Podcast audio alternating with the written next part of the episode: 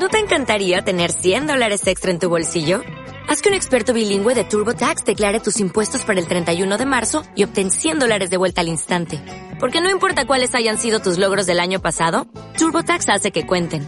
Obtén 100 dólares de vuelta y tus impuestos con 100% de precisión. Solo con Intuit TurboTax.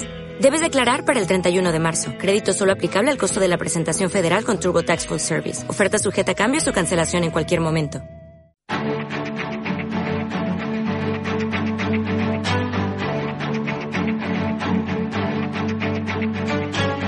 En Capital Intereconomía, el consultorio de bolsa.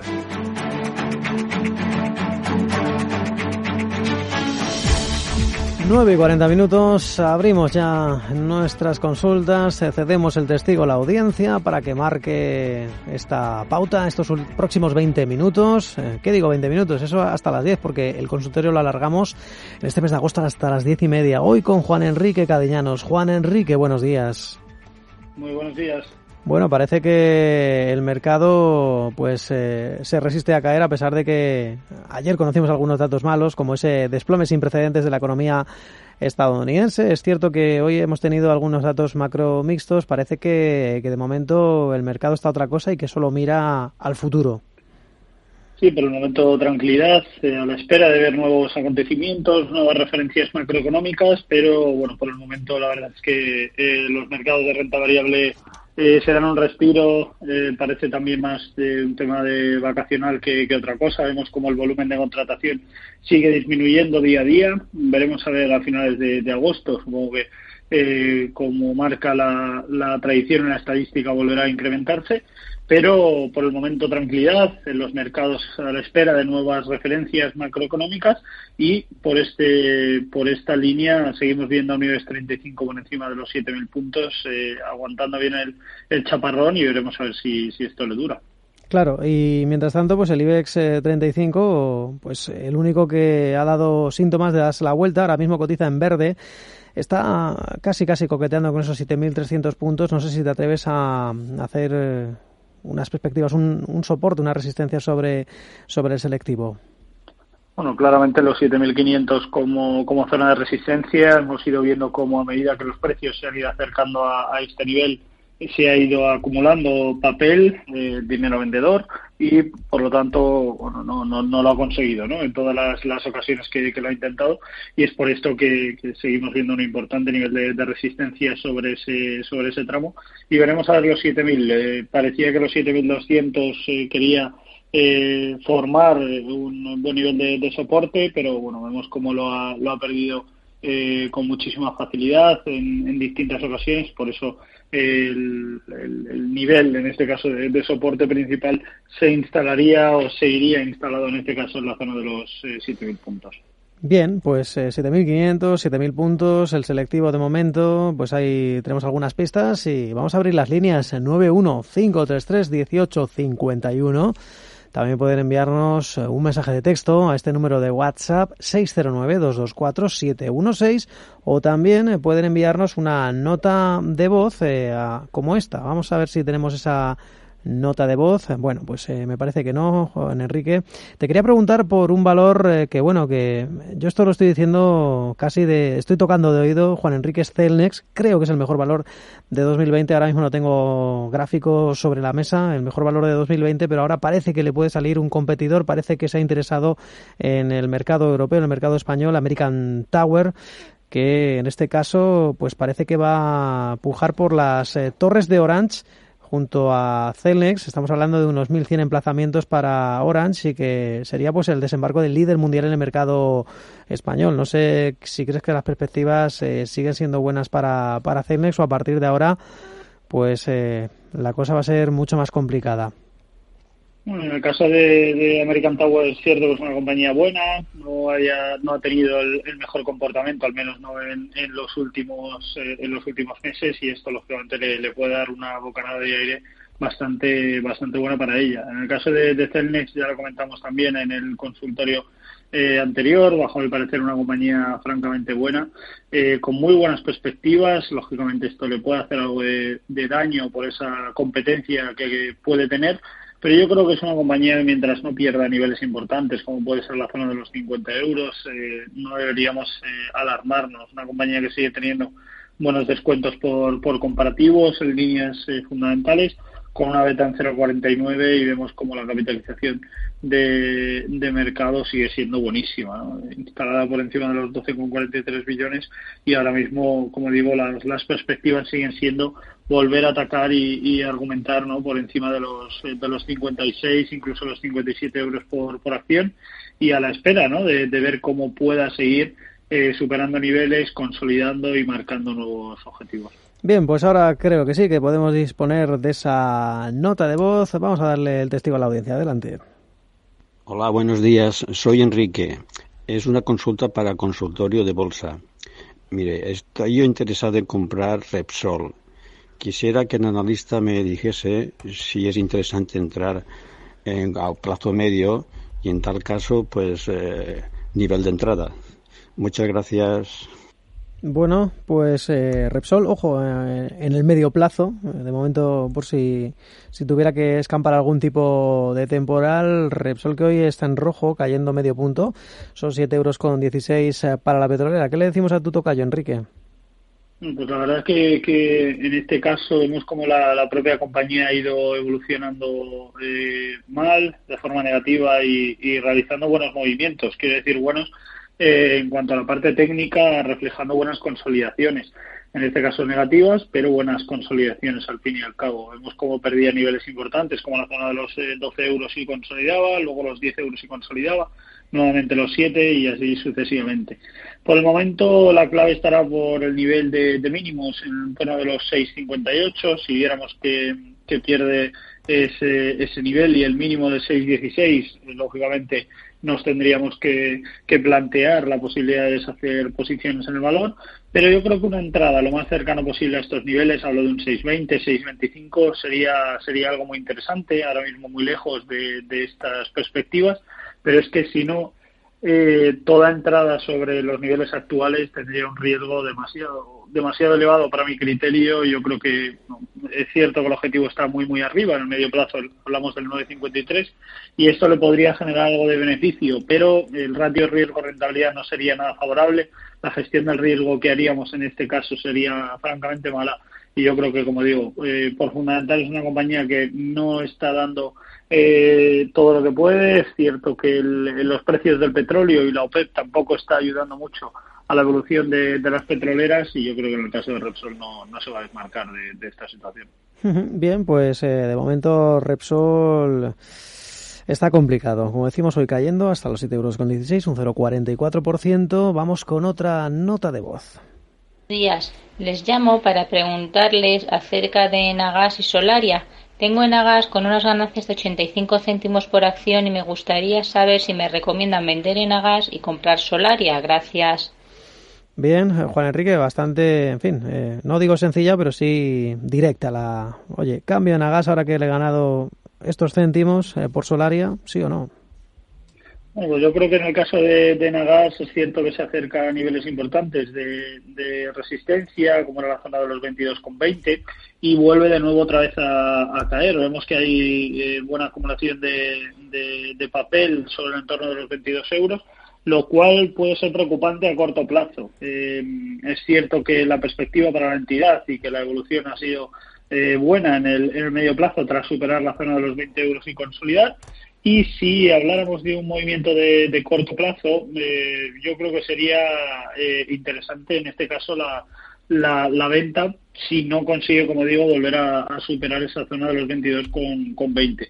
La alternativa de comprar Solaria, una compañía por encima de los 14 euros, que supera y consolida y que sigue teniendo una perspectiva francamente buena, lo único que tenemos que tener en cuenta que el ratio riesgo-rentabilidad sería claramente desfavorable porque, bueno, eh, prácticamente está en subida, eh, no digo lógicamente subida libre, pero, pero bueno, sí subida de tramos desde hace muchísimo, muchísimo tiempo, sin marcar máximos anteriores, y esto lógicamente le genera un, un riesgo importante. Una compañía muy buena desde el punto de vista fundamental, con un, eh, con un buen nivel de, de PER, un buen descuento por compartidos, hablamos de un 8,5%, pese a los impulsos ya protagonizados por, por la entidad, y esto pues lógicamente le deja estar en, en un escenario propicio para poder tener interés por ella y que ese interés sea realista y sea razonable.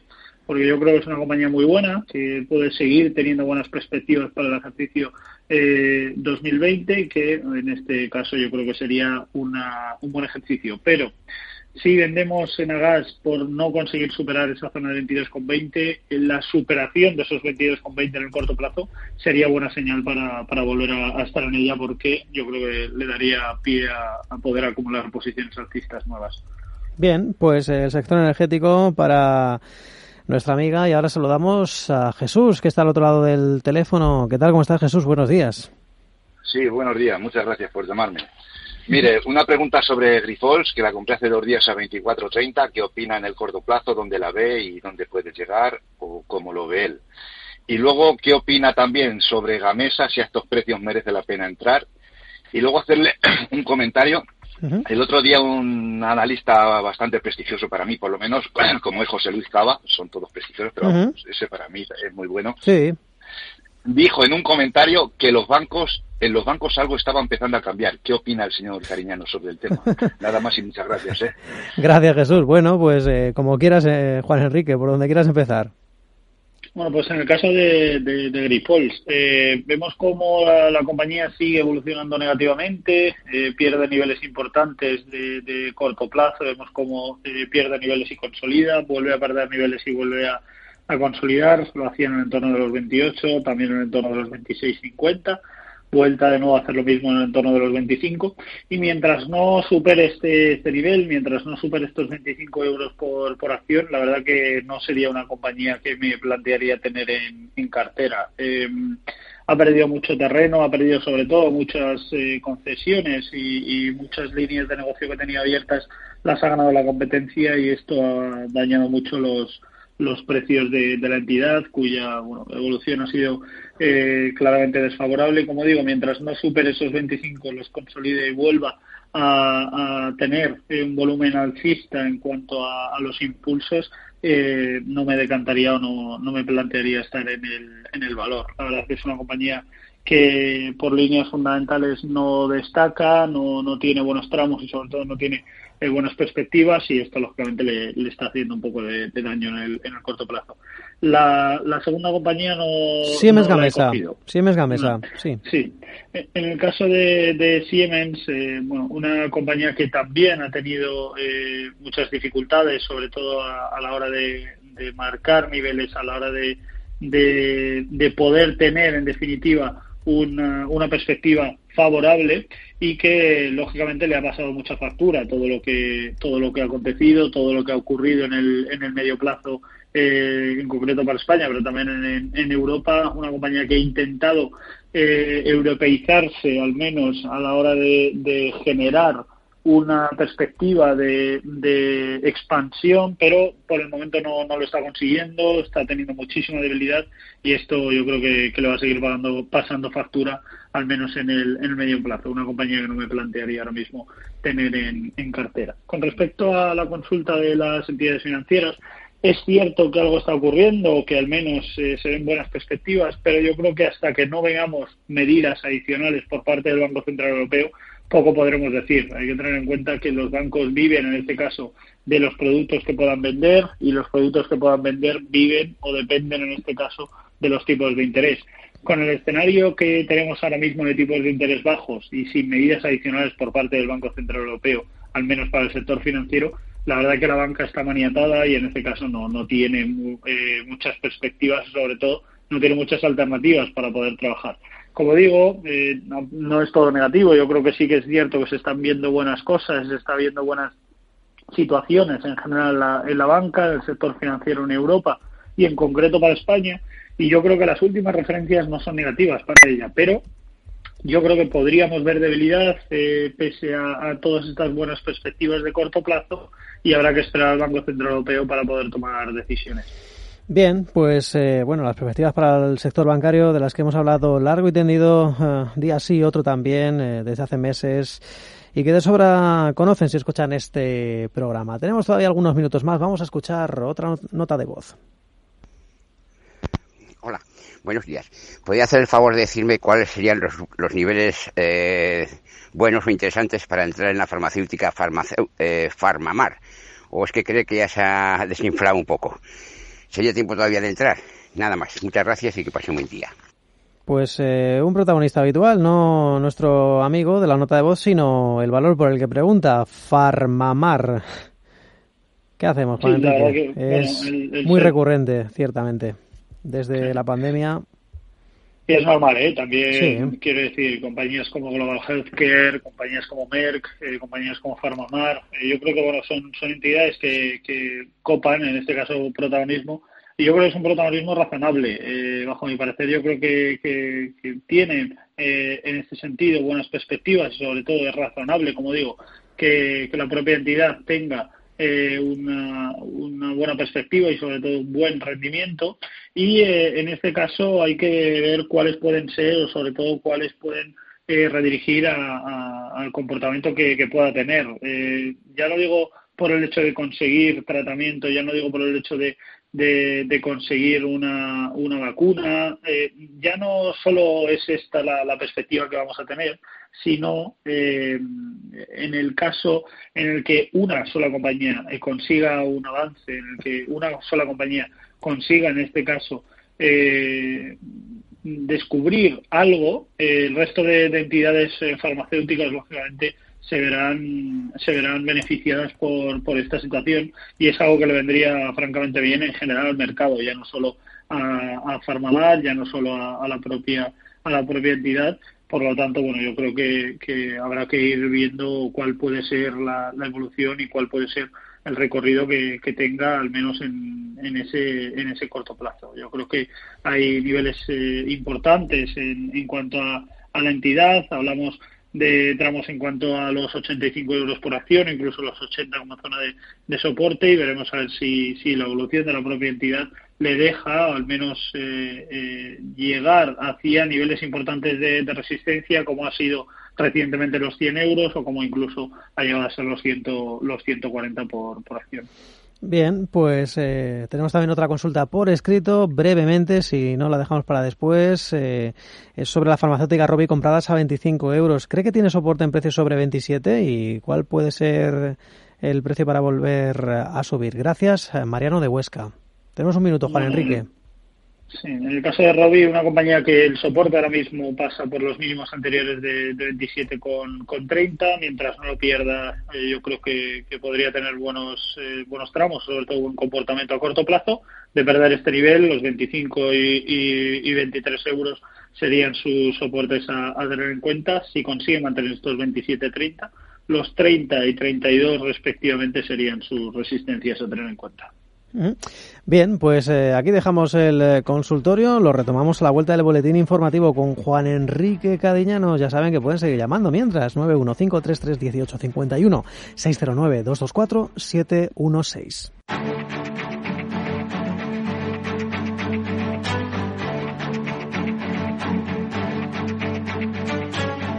Capital Intereconomía, el consultorio.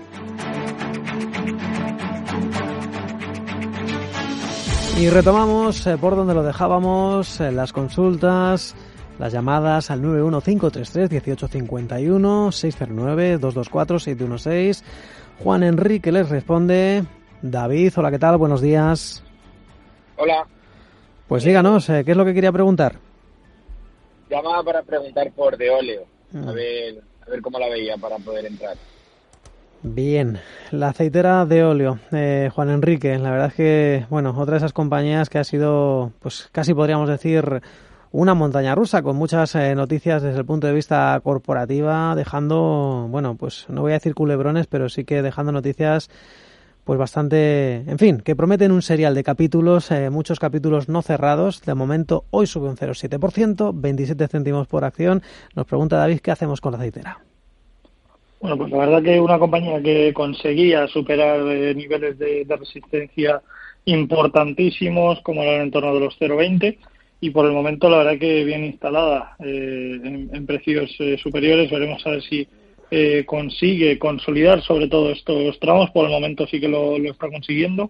Vemos máximos y mínimos crecientes tanto en el corto como en el, en el medio plazo y el objetivo es claro, volver a atacar y, poder consolidar por arriba la zona de los 0,30, que por el momento le ha costado un poco, pero yo creo que es una compañía que podría eh, seguir generando beneficios, en líneas fundamentales eh, es cierto que no tiene eh, tampoco unas cifras como para tirar cohetes, pero hablamos de una entidad que sigue teniendo buenos tramos, sigue teniendo un buen comportamiento y esto le, puede generar un, beneficio importante. Yo creo que es una compañía para, mantener en, en cartera. Si no la tuviéramos, pues una entrada lo más cercano posible al 0,22, 0,23 sería, sería lo más razonable. Bien, pues la pregunta de, de David sobre de óleo y el turno para Luis. Eh, ¿Qué tal, Luis? Buenos días. Hola, buenos días. Vamos a ver, quería preguntarle al señor Cariñano, compré Audas renovables pues a la vez que más o menos estaba cotizando Audas a 1 a 2.38 y Solaria a 8.50 o por ahí. Y veo que Solaria se va al cielo y la otra pues está ahí pues súper parada. Y quería saber cómo lo ve él, si, si volver a entrar en algo para a ver si tiraba un poquillo ahora Audas. Y esa era mi pregunta. Así que muchas gracias y espero su respuesta. Buenos días. Bien, pues eh, en el caso de Solaria es cierto que ha ido hacia arriba desde el mes eh, de septiembre y con el caso de Audax eh, compradas a 2.38 pues el gráfico parece que se resiste un poquito más. ¿Qué hacemos con Luis? ¿Qué le decimos? En el caso de, Solaria lo hemos comentado anteriormente, una vez que supera niveles de 13 euros y consolida, el, comportamiento ha seguido siendo francamente bueno. Yo creo que, aún le queda todavía ¿no? Eh, recorrido para poder seguir eh, teniendo buenas eh, perspectivas y sobre todo buenos tramos. Yo creo que por líneas fundamentales es una compañía muy buena. En el caso de Audax es cierto que no ha tenido el, mismo comportamiento, pero no por eso quiere decir que, haya tenido un comportamiento negativo. Por el momento aguanta bien niveles en torno a la zona del 1,50. Veremos a ver si la zona de los 2 euros también eh, lo, consigue eh, atacar y sobre todo consolidar. Por el momento le está costando y una vez que los precios se acercan a ese nivel vemos buena acumulación de, papel y en este caso ese, ese, ese tramo de, dinero vendedor le cuesta, no, no consigue superarlo y es cierto que el volumen eh, va siendo decreciente a medida que los precios se van acercando a ese nivel. Yo, eh, para, para el tema de Audax, si quisiéramos estar en ella, eh, entraría o lo más cercano posible a la zona del 1.39 o una vez que consigas superar el entorno de los 2 euros y consolidar este, este nivel.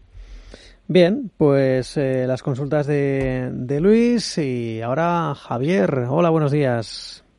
Hola, buenos días y gracias por dejarme bueno, pues aquí andamos, pues en el vicio, en el vicio, en el vicio diario. Sí, es cierto. es un vicio, ¿eh? Es cierto, es cierto que, es muy complicado desconectar. Desde luego que en agosto nosotros encantados de recibir sus llamadas, sus dudas, y es cierto, nunca, nunca hay que dejar de desconectar. Díganos, ¿qué quería preguntar? Y, y nosotros también agradecidos de que haya consultorios y, que vengan analistas como Juan Pablo, ¿no? Que me parece un hombre muy, muy sensato, ¿eh? Juan Enrique, sí, sí.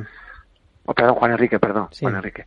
Mira, quería preguntarle a Juan Enrique dos cosas, bueno, tres cosas muy breves. Estoy en Mafre 1.62, pago dividendo de 8 céntimos y medio. Quería preguntarle por la asistencia inmediata y en Horizon en 2.75. Ha hecho una ampliación de capital a 2.75 hace dos meses. Si puede hacerme un análisis por fundamentales, si es que la tiene estudiada, si no, pues nada.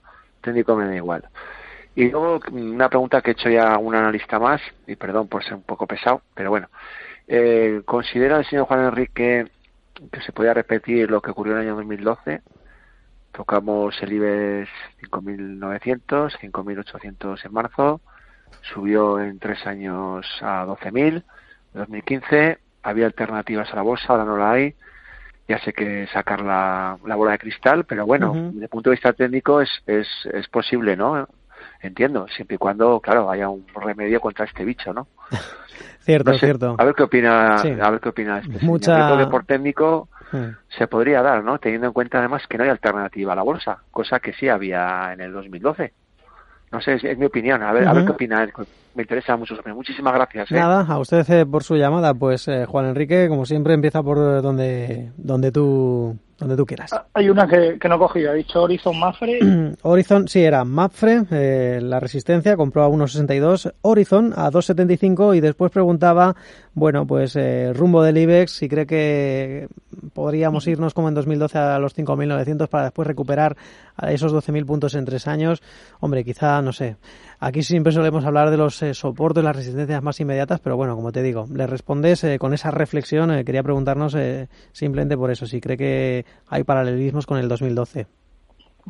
Bueno, en el caso de, vamos por partes, en el caso de, Horizon, una compañía que lógicamente no ha conseguido, bueno, abstenerse, ¿no? De, sobre todo de la volatilidad generada por el, por el mercado, vemos cómo intenta consolidar niveles en torno a los 270 y por el momento parece que los consigue, pero habrá que estar muy atentos a, próximos eh, movimientos. Hablamos de una compañía que ahora mismo se mueve en rango, el rango es cierto que es muy amplio, estamos hablando de un 2,16 por la zona baja y la zona de los 4 euros por, por arriba, esto siempre y cuando habláramos de, de, un, eh, de un medio plazo con cierta estabilidad pero eh, si hablamos de un poco más a corto plazo, como digo, esos 2,70 es la clave ahora mismo como, zona de soporte y el objetivo es volver a atacar esos eh, niveles de, tramo alcista, esos máximos anteriores en el entorno de los 3,70, lo cual lógicamente es un euro de diferencia y es un rango que yo creo que, lo puede hacer lo puede hacer perfectamente. En el caso de Mafre, un poco más de, de, movimiento, la aseguradora vemos como ha tenido o ha intentado tener un buen comportamiento al menos en el, en el medio plazo. Eh, tras perder niveles con, eh, con, suma facilidad y llegar incluso a, atacar niveles del 1.43, vemos como vuelve de nuevo a intentar recuperar eh, recuperar niveles. Los máximos anteriores se antojan bastante complicados en el entorno de 1.87 y por el momento vemos cómo intenta superar niveles de, de, resistencia, intenta superar niveles de, tramo y que eh, no es que no lo consiga, sino que se le antoja difícil el superar ese entorno de los 1,67. Si consiguiera superar este nivel y consolidarlo, la verdad que sería una noticia francamente buena para, para, para Mafre. Yo creo que el, comportamiento seguiría siendo francamente bueno. Eh, con respecto a, la parte fundamental de ambas compañías, en el caso de, de, Mafre, el descuento por comparativo estaría en torno al 7, 7,5% y la verdad que, que los niveles de PER eh, por debajo eh, tanto del sector como eh, digo en España, tanto en el sector en España como en el sector en, en Europa. Yo creo que eso le puede dejar eh, muy buenos números y muy buenos eh, tramos. Y en el caso de, Horizon, vemos que hablamos de una compañía con una volatilidad un 43% inferior al, al mercado al que, al que pertenece. Los niveles de PER ahora mismo en el torno de los 11 muy por debajo del sector y también por debajo del, del mercado al que, al que pertenece nuevamente y la capitalización por mercado francamente buena. Vemos como el rendimiento por dividendo también eh, se antoja interesante. Yo creo que en general es una compañía que, que tiene buenos descuentos por, por comparativos y yo creo que, que, debería tener un buen, un buen comportamiento de recuperación. Ahora bien, con respecto a la consulta del sí, obviamente por técnico... Es ir tirar muy abajo o muy arriba, la verdad. Claro, o sea, por técnico puede pasar, no digo que no digo que no, obviamente esto puede ocurrir. Lo único que no nos fijamos en el IBEX 35 por lo que pueda pasar en cuanto a la pandemia. Eh, hay que tener en cuenta que el IBEX no hace eh, caso, en este caso, las referencias macroeconómicas españolas. Eh, hablamos de una compañía que incluye 35 entidades que la mayor parte de su capitalización, o en este caso de su patrimonial, lo tiene fuera de, España, lo tienen otras entidades que no son españolas, y es por esto que el IBEX 35 no hace mucho caso a lo que acontece en España. Quiere decir, es una, un índice que va más al rebufo, en este caso, de lo que puede hacer un DAX 30 o de lo que puede hacer un SP500, y es por esto que lo que, lo que ocurre en España no le debería eh, influir eh, mucho. Pero, lógicamente, todo lo que sea la evolución en cuanto a la, a la pandemia, en cuanto a, a este COVID-19, la llegada de una posible vacuna, de nuevos tramos, etcétera, etcétera, lógicamente le afectará, pero ya no al IBEX, sino a todo el, mercado en general. Yo no creo que debamos tener problemas para ver un 6.500. La verdad es que no es. Hay gente que el otro día eh, un cliente me decía, pero señor Cañón, usted un poco pesimista. Le digo, bueno, pesimista no. La verdad que soy realista en cuanto a la situación en la que nos encontramos.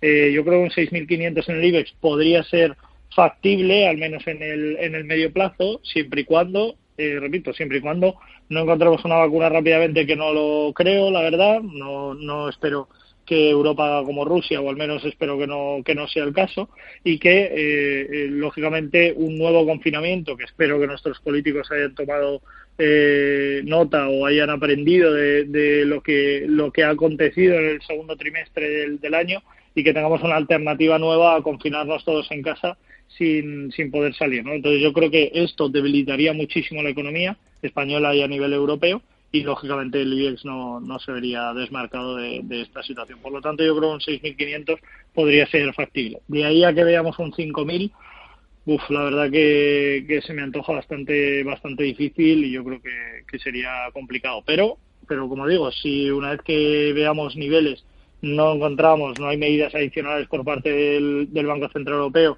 no hay vacuna, no hay tampoco eh, eh, nuevas noticias positivas al respecto, lógicamente todo, todo puede pasar. Bien, pues eh, la consulta de Javier, ya saben, el consultorio lo alargamos en el mes de agosto hasta las diez y media, todavía tenemos prácticamente diez minutos más para sus consultas. Una nota de voz, adelante. Sí, esto es para el consultorio de bolsa. ¿Para qué opinión tendría de Prosegur Cash? Eh, eh, para poder entrar. Gracias. Bien, pues eh, hacía tiempo que no teníamos este valor protagonista, Juan Enrique, Prosegur Cash. De momento, hoy tiene subidas y parece que también en el último mes el gráfico apunta, bueno, pues a, algunos céntimos. Pero claro, el año ya es otra cosa. ¿Qué, qué podemos hacer con, con Prosegur Cash? Una compañía que viene del nivel de, de 0,67, nivel que cotizaba a finales de, julio, vamos viendo cómo en lo que va de agosto ha ido recuperando niveles eh, con una consistencia francamente buena, se acerca a niveles importantes de, resistencia, tanto de corto como de, de medio plazo. Hablamos de un 0,80 que veremos a ver si en definitiva los precios consiguen superar este, este nivel. Eh, a medida que, o en el momento en que los precios se han acercado en el pasado a este, a este tramo, hemos visto eh, importante acumulación de dinero vendedor, importante acumulación de, de papel, y no dándole la posibilidad a la compañía de poder recuperar, de poder superar niveles y sobre todo consolidar. Eh, si consiguiera en definitiva atacar estos 0,80 y los superara consolidando niveles, su próximo objetivo sería la zona del euro. Y personalmente es una compañía que, me gusta, me gusta para el corto y para, para el medio plazo. Para el largo plazo yo creo que tiene más eh, o podría tener más debilidades, pero yo creo que para corto y medio plazo es una entidad que, que puede tener buenos números. Ahora bien, si no consigue superar estos, eh, estos 0,80 en el, en el, en el corto plazo habrá que tener cuidado porque los 0,75 y 0,70 volverían a ser sus, sus objetivos a, corto plazo. Bien, pues eh, saludamos a José María. ¿Qué tal, José María? Buenos días. Eh, hola, buenos días.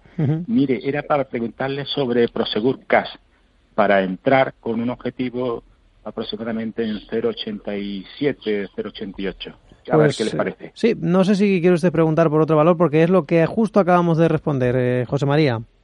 Ay, perdone, pues no, que no estaba en el teléfono y no lo he escuchado. Vaya, pues eh, bueno, pues justo. IAG, IAG, ¿qué le parece IAG? De acuerdo. IAG. Vale. De hecho, yo creo que la nota de, voz ha sido ha sido justamente justamente suya. Eh, con respecto a, la parte de IAG, eh, hablamos de bueno de una compañía que, la verdad es que sigue teniendo eh, muchas debilidades, al menos en el en el corto plazo. Veíamos cómo no conseguía superar nuevamente niveles de, resistencia, como en el entorno de los 2.53, volvía de nuevo a, perder niveles y consolidar, vuelta de nuevo a perder niveles de 2.40 y vuelta otra vez a, consolidar. Y mientras no consiga superar en el corto plazo esos 2.40, 2.42, no, no podremos hablar de, recuperación en, el corto o en el medio plazo. Yo creo que es una compañía que es cierto que a corto plazo esto le puede venir bien esta recuperación. Vemos que las aerolíneas hablen de nuevo eh, sus puertas, negocio, etcétera, etcétera. Pero si viéramos un nuevo confinamiento para septiembre o quizás octubre, lógicamente todo esto le va, le va a hacer mucho daño, al igual que petroleras, etcétera, etcétera. Yo creo que el, dinero en la renta variable iría más encaminado a, nuevamente a tecnológicas y a compañías de, de, de, este, de este porte, pero lógicamente compañías como IAG yo creo que le podría costar mucho volver a, recuperar niveles. Sí, el sector incluso reconoce que tal vez hasta 2023 eh, no logren tener los niveles de 2019. De momento tenemos mucha incertidumbre en el mercado por motivos ya de sobra conocidos. 10 y 24 minutos. María, ¿qué tal? Buenos días. Buenos días y muchas gracias. Me gustaría que me dijera dos, algún valor del IBEX para entrar. Yo soy para largo plazo, para quedarme. Bien, pues eh, bueno, pues bastante amplia. Tenemos ahí un abanico de posibilidades, Juan Enrique. A largo plazo. Pues sí, la verdad, y la verdad que para largo plazo no sé si es el momento. Em, o sea, quiero decir, si entramos ahora, no descarto que los precios vayan a caer, por lo tanto no creo que sea ahora mismo el momento de entrar en, ninguna compañía, al menos no del IBEX 35, eh, para largo plazo. Si aún así quisiéramos, yo creo que compañías como Celnex podría, podría tener un, un, buen, un buen comportamiento. Compañías como Repsol, siempre y cuando la situación se tranquilizase, podría ser una, una buena alternativa, Audax, etcétera, etcétera, pero eh, repito, yo no creo que sea igual que Solaria o igual que en el caso de Nagas, pero repito, no creo que sea el momento de, de entrar en ninguna compañía a, a, largo plazo, porque yo creo que si los precios eh, caen un poco más, que yo creo que no lo descartaría en este, en este caso, pero si los precios vuelven a, seguir cayendo eh, un poco más, lógicamente nos dará oportunidades mejores de, entrada que, los precios que tenemos actualmente. Bien, pues eh, mucha atención para, para María. Tenemos eh, más audios como este. Hola, buenos días. soy Evaldo de Asturias. ¿Me podría analizar IAG y la repercusión que pueda tener la ampliación de capital y el precio de la ampliación y luego, mm, ¿qué precio me, qué valor me recomendaría para entrar en el IBEX 35? Muchas gracias. Bien. Bueno, en el caso de, de IAG ya lo hemos eh, comentado, eh, siempre y cuando mm, si consigue superar los 2.40 en el, en el corto plazo, bien, si no, eh, yo creo que la zona de los 30, los 25 sería eh, sería lo más razonable al menos en el en el corto en el corto plazo. Eh, con respecto a la ampliación veremos a ver eh, hasta cuánto se diluye en este caso la, la, entidad y sobre todo el comportamiento que, que puede tener al menos en ese horizonte temporal. No creo que lo vaya a debilitar mucho pero lógicamente bueno veremos a ver cuál es el, el comportamiento que tiene. Y con respecto a entidades dentro del IBEX ya hemos eh, hecho referencia a esto. Yo creo que compañías como Solaria compañías como Audax compañías como eh, Celnex eh, pueden ser una buena alternativa, pueden tener un buen comportamiento, pero lógicamente todo irá o dependerá de cuál puede ser la evolución en cuanto a las medidas, en cuanto a la situación general de, COVID y, todo lo que está aconteciendo ahora mismo a, corto plazo. La nota de Osvaldo de Asturias y turno para María. Hola María, ¿cómo está? Buenos días. Buenos días. Díganos, eh, ¿qué quiere preguntar? gracias por atenderme. A usted por su llamada.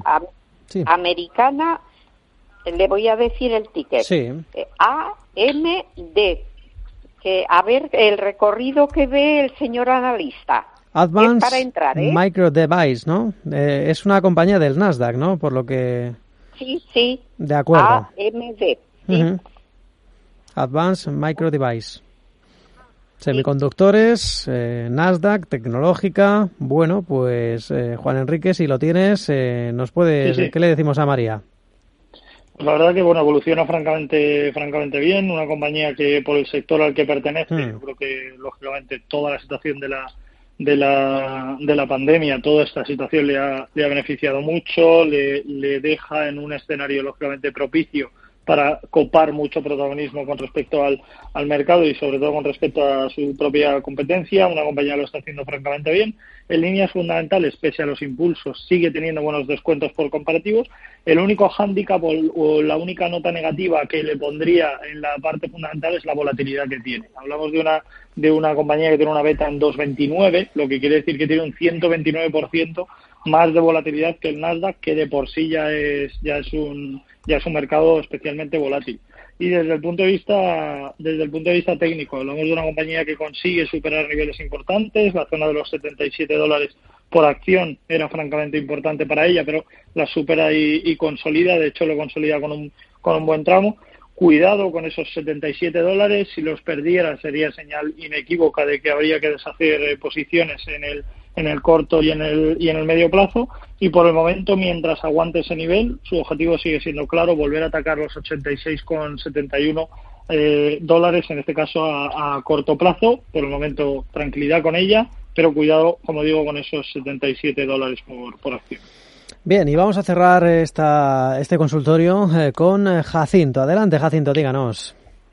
Eh, buenos días, enhorabuena por el programa. Gracias. Eh, vamos a ver, yo tengo dos valores que entré en un momento no muy oportuno, hace un mes o por ahí. ACS, que entré a 26, y Airbus, que entré a 77. Entonces, ahora que ha subido un poco, por lo menos Airbus, no sé si salirme con pérdidas eh, pocas, pocas pérdidas, un 5% por ahí que tengo ahora, y esperar a que baje eh, más y volver a entrar. Eh, que me diga el analista, los dos, eh, tengo pérdidas, pero no sé qué hacer. Si salirme o quedarme. De acuerdo. Bien, con respecto en este caso a, la situación de, Airbus, una entidad que lógicamente ha ido recuperando terreno, sobre todo en el momento en el que el confinamiento eh, se hace, quiero decir, cuando se anula el confinamiento, se cancela y se abren las puertas, sobre todo de otros países, a poder ver una recuperación a, corto plazo, pues lógicamente le, le, beneficia mucho. Siempre y cuando esto siga así, eh, yo creo que la compañía seguirá pudiendo recuperar terreno. Pero, lógicamente, en el momento que hay países que empiezan a cerrar fronteras, en el momento que hay países que empiezan a no dar la posibilidad de viajar entre ciertos países o a ciertos lugares, pues lógicamente van cerrándose eh, ventanas, no diría puertas, pero sí diría ventanas, a que la propia entidad pueda seguir recuperando terreno o pueda seguir creciendo. Por lo tanto, es algo que, que le puede costar yo no me plantearía deshacer al menos no en el corto plazo, pero si viéramos que las noticias que van llegando son eh, siguen siendo igualmente negativas, eh, entonces lógicamente sí que sí que me lo plantearía. Y con respecto a CS un poco más de lo mismo. Eh, el abrir este confinamiento abre la posibilidad a nuevas negociaciones, nuevas líneas abiertas, pero por el momento tampoco desharía. Si hay noticias negativas, sí que me plantearía deshacer posiciones, pero por el momento mantendría en ambas. Pues aquí lo tenemos que dejar. Juan Enrique Cadiñanos, eh, muchas gracias. Gracias a vosotros. en unos instantes continuamos eh, en Capital Intereconomía, una mini pausa y consultorio de fondos con Daniel Pérez.